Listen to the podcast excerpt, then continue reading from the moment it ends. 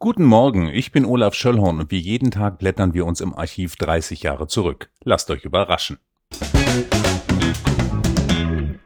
Heute werfen wir einen Blick in die EJZ vom 20. Februar 1991 und dieser Tag war ein Mittwoch.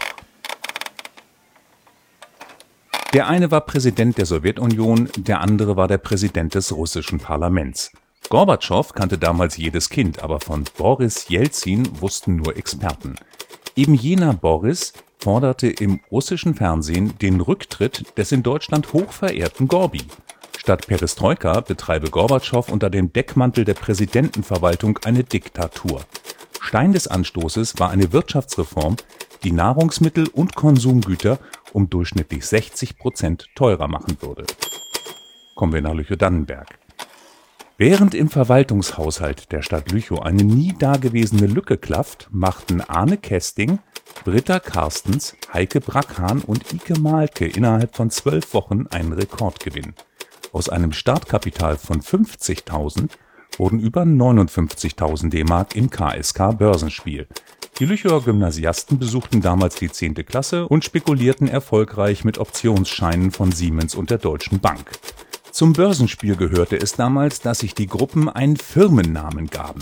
Die Lüchower nannten sich Damage Inc. und belegten den ersten Platz im Landkreis. Auf die Ränge verwiesen sie Le Concurrent aus Dannenberg und die Öko Pfirsich AG aus Schneegar.